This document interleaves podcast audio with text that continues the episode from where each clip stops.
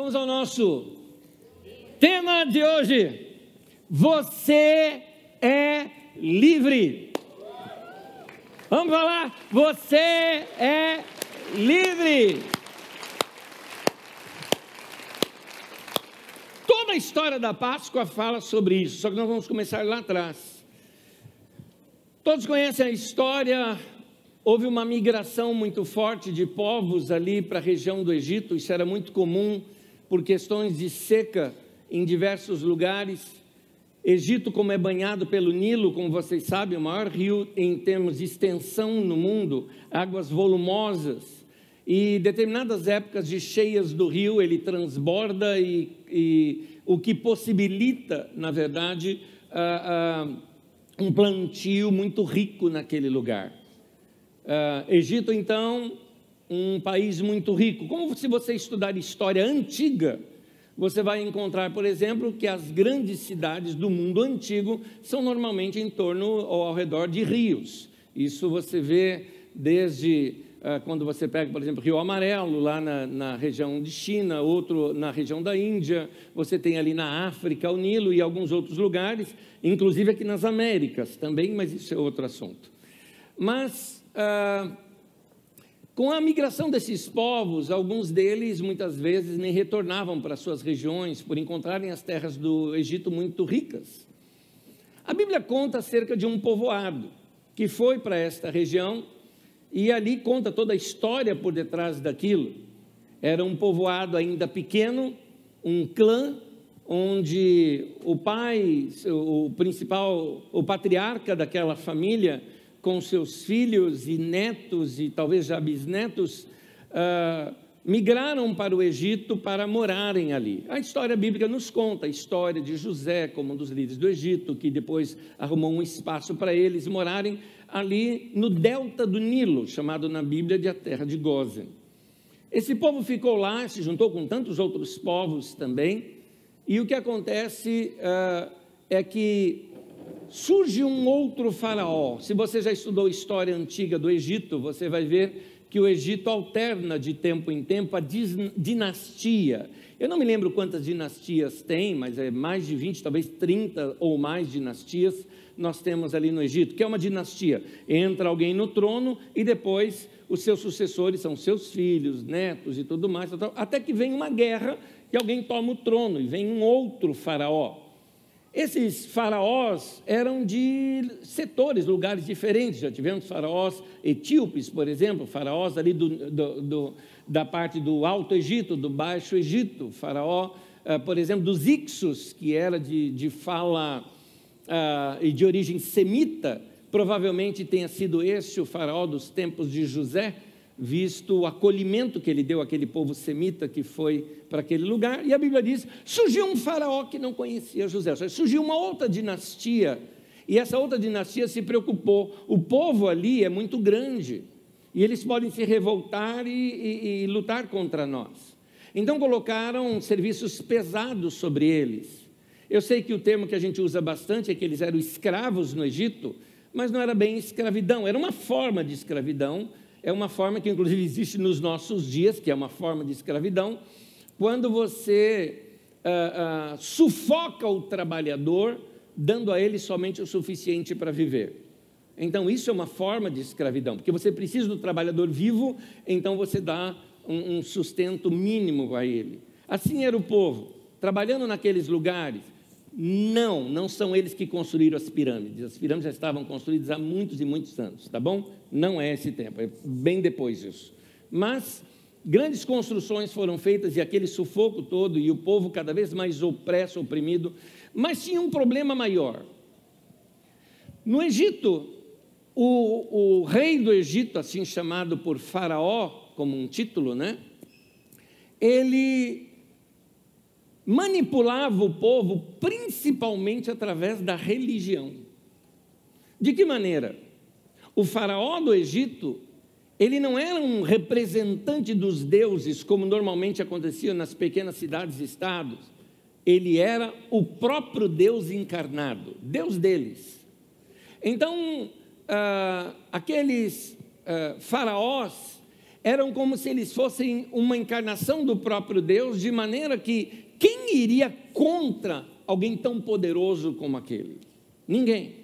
Então, usando força, usando influência, usando poder e usando a religião, oprimiam o povo. É por isso que quando surge um profeta de Yahvé, ou Jeová, ou como você queira chamá-lo, YHWH, esse é o nome que está de Deus no Antigo Testamento.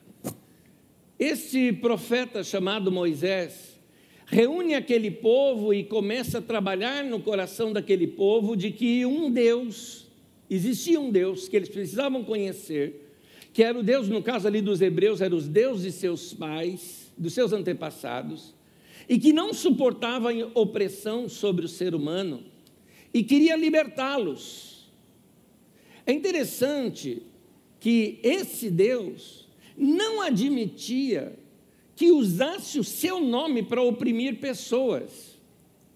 Por isso, o terceiro mandamento, que você encontra lá em Êxodo, no capítulo 20, onde ele fala: uh, Não tomarás em vão o nome do Senhor, o teu Deus, pois o Senhor não deixará impune quem tomar o seu nome em vão. Assim como no Egito a religião deixou de ser um resultado da expressão do povo e passou a se tornar um instrumento de manobra por causa daqueles que dominavam a política e a economia, assim também uh, como eles iam formar uma nova nação, esse povo queria sair do Egito, era para formar uma nova nação, vem essa ordem de Deus. Ele não queria uma réplica do Egito lá em Israel, na nação que iria formar. Então ele fala: não use o meu nome para manipular pessoas. Deus não vai deixar impune gente que faz isso. Nos nossos dias, alguns líderes religiosos precisavam ler isso daqui. Nos nossos dias, alguns políticos precisavam ver isso daqui, que usam o nome de Deus para manipulação, usam o nome de Deus para dominar pessoas, para influenciar pessoas, ou para tirar dinheiro de pessoas, ou para fazer tantas coisas, e Deus disse: Isso é usar o nome de Deus em vão. Usar o nome de Deus em vão não é você no meio do dia falar, fizer uma coisa errada, falar, ai meu Deus, e alguém falar, olha, não usa o nome de Deus em vão. Não é isso. Usar o nome de Deus em vão é isso aqui. É você usar o nome de Deus para controlar as pessoas, porque tudo que você vai vendo Deus orientando aquele povo, principalmente como mandamento, é exatamente para não repetir aquilo que estava acontecendo anteriormente lá no Egito. Bom, depois de todo esse povo que esteve lá no Egito, Deus escuta o clamor deste povo e usa Moisés como um articulador ele fala a liderança daquele povo, ele e Arão, seu irmão, conseguem uma audiência com o Faraó para orientar que eles iriam retirar o povo dali, o Faraó não aceita. E Deus então manda Moisés realizar sinais naquele lugar. Cada um daqueles sinais representa uma divindade do Egito que está sendo desafiada. Cada um daqueles sinais. Há uma aula, se eu não me engano, é a aula 2 ou aula 3 do nosso Didaquê, por ali, é bem no comecinho, para quem não sabe o que é o Didaquê, é uma reunião de estudo bíblico que nós temos, que começou na pandemia, ela é só pela internet, e ali nas nossas aulas esmiuçamos o texto bíblico, e tem uma chamada O Êxodo, e nessa a gente explica em detalhes cada uma dessas situações aqui. A última que acontece é a morte dos primogênitos, e aí começa o êxodo, a saída desse povo, mas é nesse momento que eles celebram algo. Deus, ali ah, em Êxodo 12, 7, Deus fala para eles para ah, ah, sacrificar um cordeiro. Reúne a sua família, vocês vão fazer ali, vão sacrificar um cordeiro, vão assar as suas carnes, é, vão comer em família, era uma festa em família, era uma, um momento de comunhão em família. Inclusive, se a sua família for tão pequena que um cordeiro não seja suficiente, seja demais para vocês, juntem-se em duas ou três famílias e comam juntos. Eram para estar todos juntos, mas uma marca ia ser feita. o sangue que fosse derramado daquele animal passa no umbral da sua porta. Quando houver aquele morticínio no Egito, uh, essas casas vão estar protegidas. Tudo isso começa a acontecer no Antigo Testamento, que, segundo o livro de Hebreus, lá no Novo Testamento, começa a mostrar que isso falava em tipologia, falava em figuras de realidades espirituais que viríamos experimentar anos mais tarde. Se você quiser uma comparação, é, essa celebração é chamada a Páscoa. E a Páscoa foi sendo feita todo ano por aqueles judeus, por aqueles hebreus. É? Mais tarde, os, israelitas, depois os judeus. E aí vai o povo prosseguindo. Na época de Jesus, essa já era uma prática constante. Só que agora, infelizmente, não mais feita em família, mas centralizada lá no templo de Jerusalém. Havia um certo domínio religioso agora sobre a, a festa da Páscoa. E é nesse momento que temos a morte e a ressurreição de Jesus. Mostrando que aquele cordeiro que foi sacrificado, na verdade, Jesus foi levado para ser morto sem reagir, como um cordeiro que é levado para o matadouro. Ele era o cordeiro de Deus no nosso lugar. Ah, também, por isso que nós falamos que o sangue de Jesus nos purifica de todo o pecado, o sangue de Jesus nos livra da morte. Todas aquelas casas que tinham símbolo ou a marca do sangue nas suas portas estavam livres do anjo da morte, vamos colocar assim. Estavam livres da morte naquele momento. Lá nos Hebreus, com Jesus, Todos nós que temos essa marca do sangue de Jesus sobre a nossa vida, não vamos passar mais pela segunda morte, aquela separação de Deus, de maneira alguma, porque quem tem o filho agora tem a vida eterna, é o que diz a palavra de Deus. Mas, voltando a entender aquele momento, há um momento então em que juntam-se a, a esse povo, e aí não eram só os hebreus, vários outros grupos de povos estrangeiros, que também se sentiam como escravos naquele lugar, se juntaram e essa multidão cresceu muito e se dirigiu ao deserto. Êxodo 12, de 37 e 38 diz assim: os israelitas foram de Ramsés até Sucote. Havia cerca de 600 mil homens a pé, além de mulheres e crianças. Olha o texto: grande multidão de estrangeiros de todo tipo seguiu com eles, além de grandes rebanhos tanto de bois como de ovelhas e cabras. Esse era o grupo, a multidão que se dirigiu ao deserto. O que chama atenção é que aí não havia diferenças, ao contrário, havia uma unidade, mesmo as diferenças ah, ah, de povos, de etnias diferentes, de cor de pele diferentes. Para eles, eles eram um povo só. O ideal era o mesmo. E é interessante notar que foi exatamente essa direção de Moisés que mostrou para eles que havia um Deus que iria protegê-los. Esse povo não iria encontrar forças para resistir à maior potência do mundo da época e, e enfrentar essa potência se não tivesse fé num Deus vivo, participativo, um Deus próximo tanto que os textos que falam deste Deus se relacionando com o povo, fala que Deus ouviu, Deus desceu. Então mostra assim, numa linguagem bem humana, não é? É, antropomórfica, né? aquela linguagem humana para falar das coisas divinas, começa a mostrar esse Deus próximo. Essa história toda está registrada para se tornar também base para aquela nação. Teria que ser uma nação que valorizasse o povo tanto que o seu antepassado, Abraão, disse acerca dele que ele, Deus faria uma grande nação a partir dele, e em ti serão abençoadas todas as famílias da roça. A gente fala terra, pensa que é do planeta Terra, mas ali está falando de terra agricultável. Está dizendo, Abraão, eu vou formar uma nação através de você em que o pobre vai ter vez, e vós. Eu vou formar uma nação onde as pessoas vão ter o seu espaço, a sua terra, a sua comida. É uma nação justa. E é baseado nisso que os profetas depois criticam os governos que erraram em Israel, os reis que erraram em Israel, criticam a eles. Você vê o profeta Amós, você vê o profeta Sofonias, você vê vários profetas que batem direto contra os governos, ou Isaías, é, por esses governos terem errado uh, uh, essa, essa direção para aquela nação. Afinal de contas, eles estão dizendo: nós éramos escravos no Egito, aqui não, aqui não é para ser assim. Então, aquela nação foi formada por gente que era escrava, mas que se tornou livre, porque Deus os libertou. Servir esse Deus, é esse conceito que estava surgindo, é servir um Deus que deu a liberdade. É por isso que não se aceitava nenhum tipo de idolatria. Porque não terás outros deuses diante de mim? Porque qualquer um dos outros deuses que existiam antes eram manipulações humanas.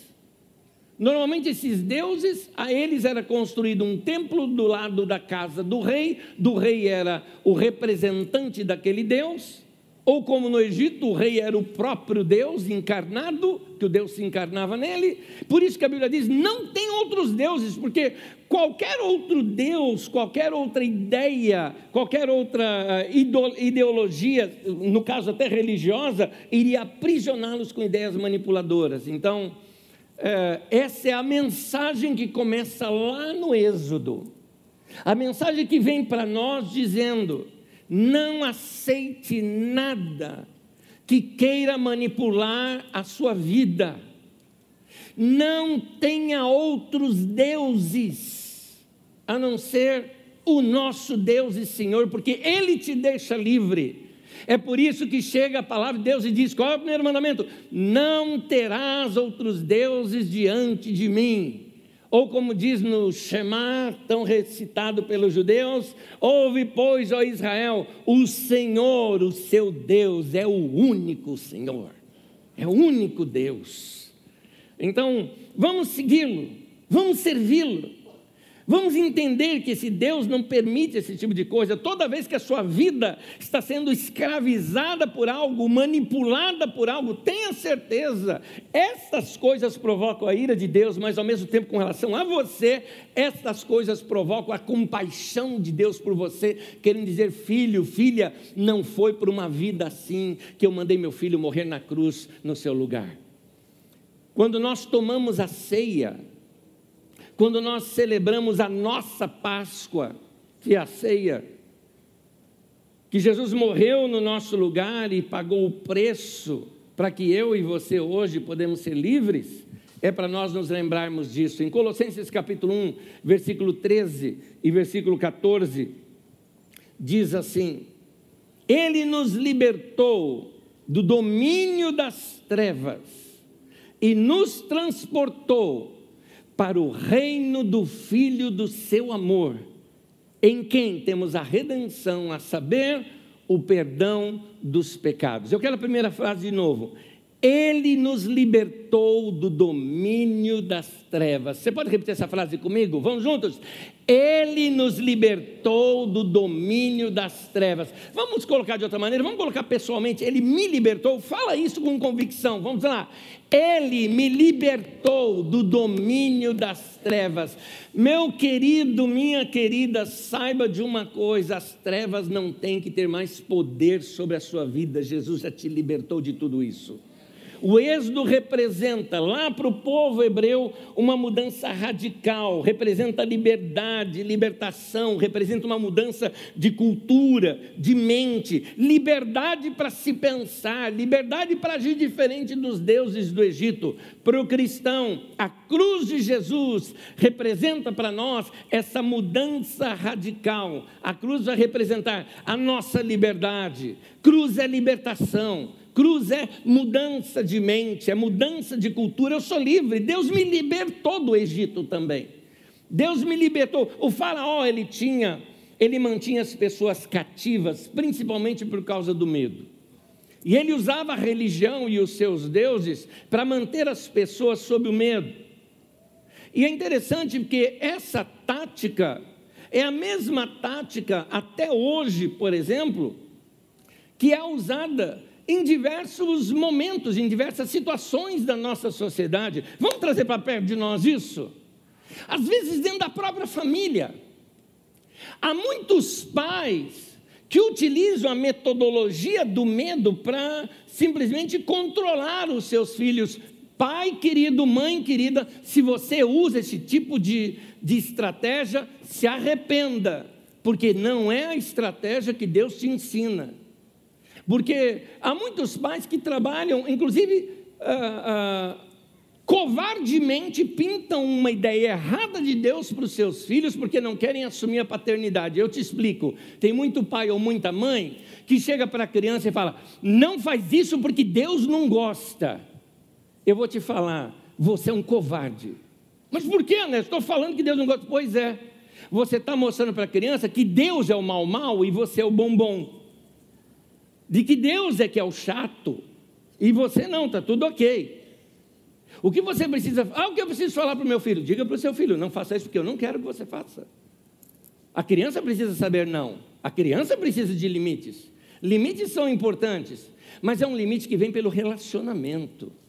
É um limite que vem por você amar tanto os seus filhos, os seus filhos se sentirem tão amados por você, que ao você dizer não, o seu filho se constrange para dizer: eu, eu, não quero, eu não quero chatear o meu pai, eu não quero chatear a minha mãe. Eu, eu, eu, eu, vou ceder, eu não, eu não vou me rebelar contra o meu pai, eu vou, não quero perder esse amor do meu pai. É assim que a gente disciplina nossos filhos. Nós disciplinamos através da instrução, da proximidade um pai distante, uma mãe distante, uh, vai ter que usar de artifícios para orientar seus filhos. E na, sua maneira, na maioria das vezes, usam medo. Mas não é só dentro da família. Empresas estão fazendo isso nesse tempo. Eles chegam para você e falam: Ó, oh, estão precisando de você para fazer uma hora extra e tal, mas assim, entende? Não vai pagar. Oh, mas não vai pagar a hora extra? Não, sabe como é? Tem muito desemprego por aí, né? Ou seja, fica te ameaçando usando a questão do desemprego para controlar você, para escravizar você. É importante que cada um desse, dessas pessoas saibam de uma coisa: Deus, quando liberta o povo das garras do Faraó e o Faraó vai atrás do povo, o mar se fecha e o Faraó morre no mar. É importante essas pessoas saberem que Deus julga aquele que oprime né? Deus julga aquele que oprime o povo. É importante esse povo saber disso. Nosso Deus é assim. Agora, continuando, há muitas pessoas que usam até mesmo a religião para controlar pessoas. Ah, existem até mesmo igrejas que usam a ferramenta do medo para controlar as pessoas. Se você sair daqui, você vai estar fora da bênção. Inventaram um negócio aí chamado cobertura espiritual, que não tem na Bíblia Sagrada esse negócio. Aí, se você não está debaixo da cobertura do apóstolo, você está sem proteção. Mas quem protege a tua vida não é apóstolo nenhum, não é pastor nenhum, não é bispo nenhum, não é cardeal nenhum, nem, nem arcanjo é, tá? Quem protege a tua vida e o cabeça da igreja chama-se Jesus. E é debaixo dele que você tem que estar. Tá. É em comunhão com Ele que você precisa estar. E tem gente que se sente amaldiçoada por sair da igreja. Teve uma pessoa que, um pouco desavisada, me procurou aqui num culto, o primeiro culto que ela veio, me procurou. E a pergunta dela foi direto ao ponto: falou, Anédio, você é apóstolo? Eu falei, não, sou filho do seu mané. E a pessoa meio que desanimada, eu falei, mas por quê? Desculpa a pergunta, por quê? Ele falou: é porque eu saí de uma igreja e o apóstolo me amaldiçoou. E somente um outro apóstolo pode quebrar essa maldição. Eu falei: aonde você viu isso na Bíblia Sagrada? Aonde você viu que essas coisas uh, sucedem. Está na tua cabeça isso. Aí qualquer coisa que der errado na tua vida, ou que dá na vida de qualquer um, porque o acaso vem sobre todos, diz o texto de Eclesiastes, aí você vai achar, ah, é por causa da maldição lá do apóstolo. Meu irmão, a Bíblia diz: a maldição sem causa não se cumpre. E também diz mais: mal nenhum te sucederá, praga alguma chegará à tua tenda. É quem você vai acreditar mais? Na palavra de um homem que se passa por apóstolo, que na verdade é um macumbeiro disfarçado? Ou você vai acreditar na palavra de Deus que fala que maior é aquele que está em você do que aquele que está no mundo, que Cristo já te libertou? É isso, meu irmão. É isso. Não aceite domínio sobre a sua vida. Seu domínio está debaixo do nosso Senhor Jesus, ele te libertou. Continue livre, meu irmão. Continue livre. Ah, há, uma mensagem nossa chamada Livres de Igrejas Controladoras. Assista aquilo e nos cobre sempre, porque está aí uma coisa que nós não queremos ser. Então, cuidado. Tem muita gente também. Aliás, eu preciso dizer uma coisa para você. Você é livre da escravidão escatológica. O que é escravidão escatológica? Eu te explico. Escatologia é estudo dos finais dos tempos. Existem uh, algumas pessoas que usam o estudo dos finais dos tempos para amedrontar as pessoas. E amedrontando as pessoas, você controla melhor. Você não precisa ter medo do fim, meu irmão. Não tenha medo do fim. Sabe por quê? Porque teu assunto já está resolvido com Deus. É isso. Qualquer dia a gente estuda isso aqui um pouquinho melhor. Lá pelo dia daqui nós vamos estudar. Mas não tenha medo do fim. Não tenha medo do fim. O que nós sabemos e que nós vamos estar a eternidade toda com nosso Senhor. É isso que o Senhor vai nos guardar e vai nos livrar de todo mal, do mesmo jeito que estamos hoje. Ah, mas a Bíblia não diz que haverá guerras e rumores de guerra, terremotos e tudo mais. Ué, não sempre teve isso? Sempre teve.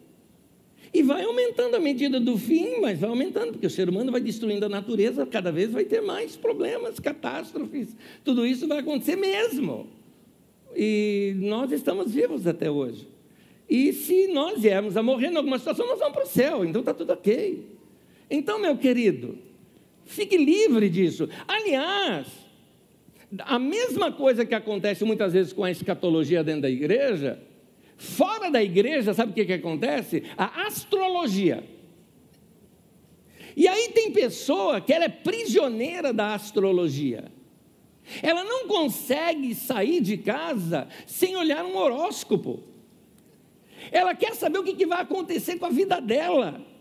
É, porque, assim, é, igual quando você vai sair de casa em São Paulo, é importante você saber disso. Quando você vai sair de casa, você tem que olhar a previsão do tempo. Isso para o paulistano é importante. Para você saber se você vai sair de carro ou de barco. É? Então, você sabe disso. Mas, a astrologia, muitas vezes, faz com que as pessoas andem com medo. Ai, que cor que eu tenho que usar hoje? Como se as cores controlassem a gente. Ah, qual que é o planeta que está em evidência nesse momento? Eu não sei muita coisa de astrologia, então não sei nem o que te dizer, de tão, de tão absurdo que eu acho que são essas coisas. Meu querido, vai viver, meu querido. Perca o medo de viver. Perca esse medo de viver. Aliás, tem outra também. Tem gente que controla a sua vida. Aliás, tem gente que impõe um controle sobre a sua própria vida. Ele é escravo, sim, talvez do que é ensinado na sua igreja, tudo mais, mas principalmente ele é escravo da própria mentalidade dele. Sabe quando a pessoa cria uma religião para si? Ela cria uma religião para si, ela cria um Deus à sua imagem e semelhança, não é? Mas o pior ainda, cria um diabo novo, totalmente diferente do da Bíblia. Porque tem algumas pessoas que inventaram um diabo, gente, que assim, nem a Bíblia Sagrada mostra um diabo tão poderoso como aquele que a pessoa inventou, dentro da cabeça dela. Porque pela Bíblia Sagrada, este ser maligno foi derrotado lá na cruz e só tem poder que você der para ele, que se você é cristão, Jesus disse: toda autoridade me foi dada no céu e na terra, portanto você vá. Ele transferiu essa autoridade para nós. Mas se você ceder para ele, ele aproveita. Mas se você não ceder, o maligno não lhe toca, disse a palavra de Deus. Agora, para algumas pessoas, eles falam do diabo como se o diabo fosse onipresente. Eu te explico o que é isso. Onipresença é uma característica de Deus. Deus está em todo lugar, Deus tem presença em todo lugar, até porque Ele está na transhistória, Ele está presente na história o tempo todo, em todo lugar ao mesmo tempo, por quê? Porque Ele é Deus. Agora, o diabo não tem essa característica. Se ele não é onipresente, ele não pode estar em todo lugar ao mesmo tempo. Chegou um indivíduo uma vez para mim conversando e começou a falar, sei que lá, ó oh, pastor, eu estava assim, mas o diabo fez tal coisa. Continuei, passou, ouvi, deixa o irmão desabafar. E ele precisava falar mais uma coisa, não, porque o diabo me impediu. Aí eu fui sair de casa e o diabo, não sei que lá. Eu fui sair de casa e a maçaneta saiu na minha mão, foi o diabo. Tá. Aí eu peguei um trânsito, perdi o emprego por causa disso, foi o diabo. E ele, o diabo, deve ter um momento que eu interrompi, mas eu falei, irmão, deixa eu te contar um negócio. O diabo não é onipresente. Ele só pode estar em um lugar ao mesmo tempo. Não dá para estar em dois lugares ao mesmo tempo. Tem 7 bilhões de pessoas no mundo, hoje um pouco mais já do que isso, quase 8. Para no meio de 7 bilhões de pessoas, ele tirar a semana inteira só para perseguir você, cara, você é o cara. Você é o cara. Meu irmão, para de dar o poder para o diabo que ele não tem. Você deu com as suas palavras, você deu com a sua crença. Eu vim hoje aqui para dizer o seguinte: Jesus já te libertou, e como diz lá no texto de Colossenses, diz que lá na cruz ele triunfou sobre principados e potestades, o livro texto fala sobre todo o poder do inimigo, não é? Então, e os expôs ao desprezo, triunfando deles na cruz. A obra da cruz, a acaba com esse domínio de Satanás sobre a nossa vida. Antes nós éramos escravos, fazíamos o que ele mandava. Antes nós estávamos no Egito, mas você leu aqui comigo. Ele, ele fez algo na nossa vida. Ele nos libertou. Ele nos transportou do império das trevas para o reino do Filho do seu amor. Aleluia! Você está livre, meu irmão. Você está livre. Para de, de, de se entregar para de ser aquele, aquela parte do povo de Israel que no meio do deserto queria voltar para o Egito. Para de ser isso. Você é livre de uma ideia religiosa também, de um Deus carrasco.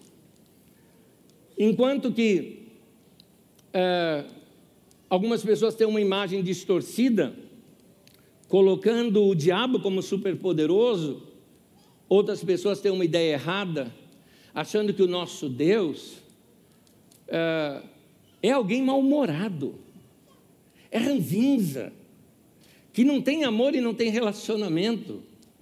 Então, essa ideia de Deus te faz andar com medo de pecar. Eu não pego porque eu não quero me afastar de Deus, mas se eu pecar, eu sei que Ele me perdoa e eu vou conversar com Ele, vou me acertar com Ele vou resolver esse problema.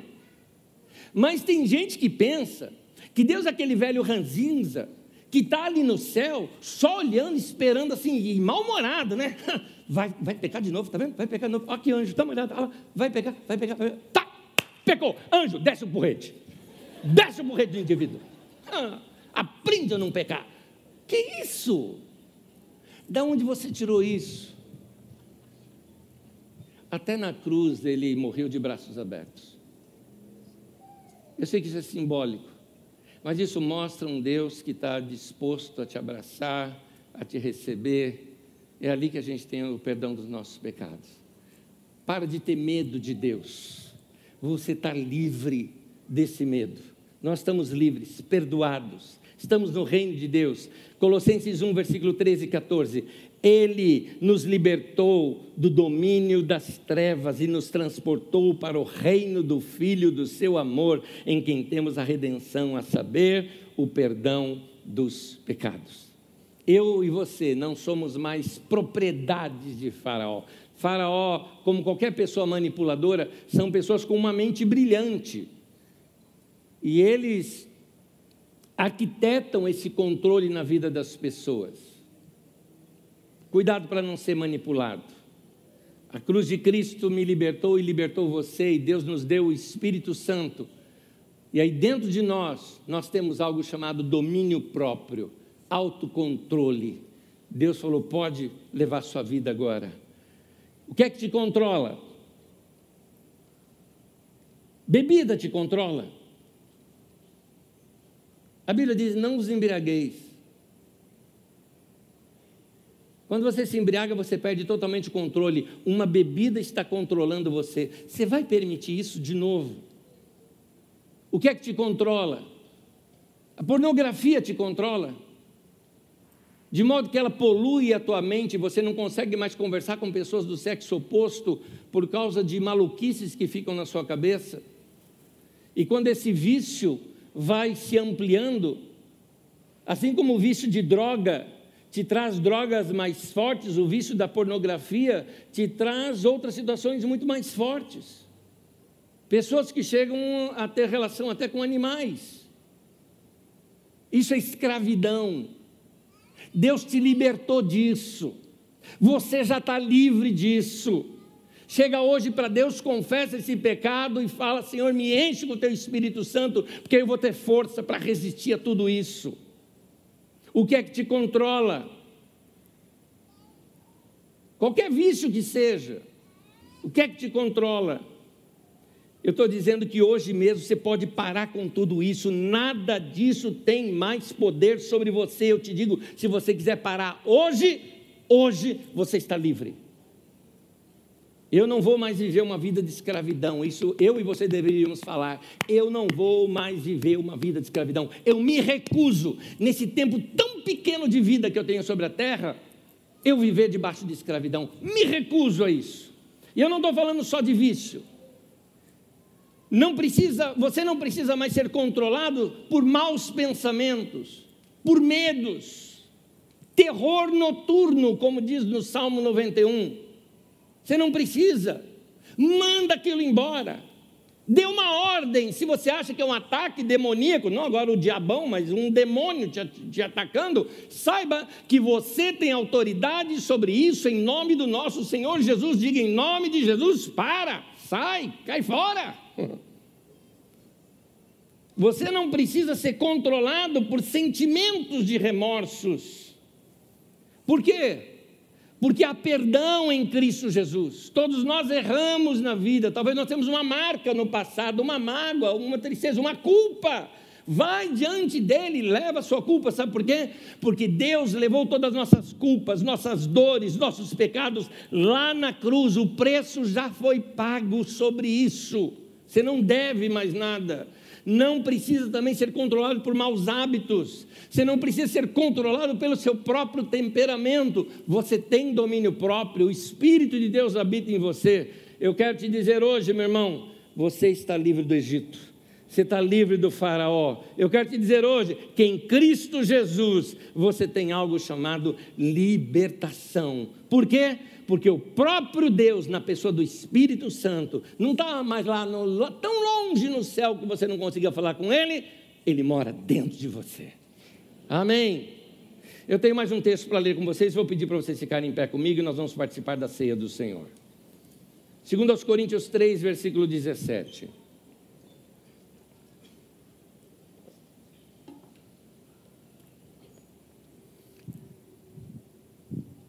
Onde está o Espírito de Deus? A de novo, onde está o Espírito de Deus? A e aí eu te pergunto, onde está o Espírito de Deus? A Bíblia diz: vocês não sabem que vocês são templo do Espírito Santo? E que o Espírito de Deus habita em vós? Você não sabe que ele mora dentro de você? Eu já falei isso tantas vezes para Deus, falei, Deus, como é que pode? Uma coisa tão maravilhosa, imensa como o Senhor, dentro dessa coisinha aqui. Mas Ele habita dentro de nós. E aqui de dentro de nós tem algo chamado liberdade. Você está livre, meu irmão. Você está livre. A minha pergunta, e eu quero orar com você, é: qual área da sua vida você se sente ainda um pouco preso? Tem a ver com seu temperamento? Tem a ver com uh, alguma mágoa, alguma tristeza, alguma culpa? Tem a ver uh, com algum pecado? Tem a ver com algum vício? Tem a ver com algum pensamento? Você não consegue se livrar?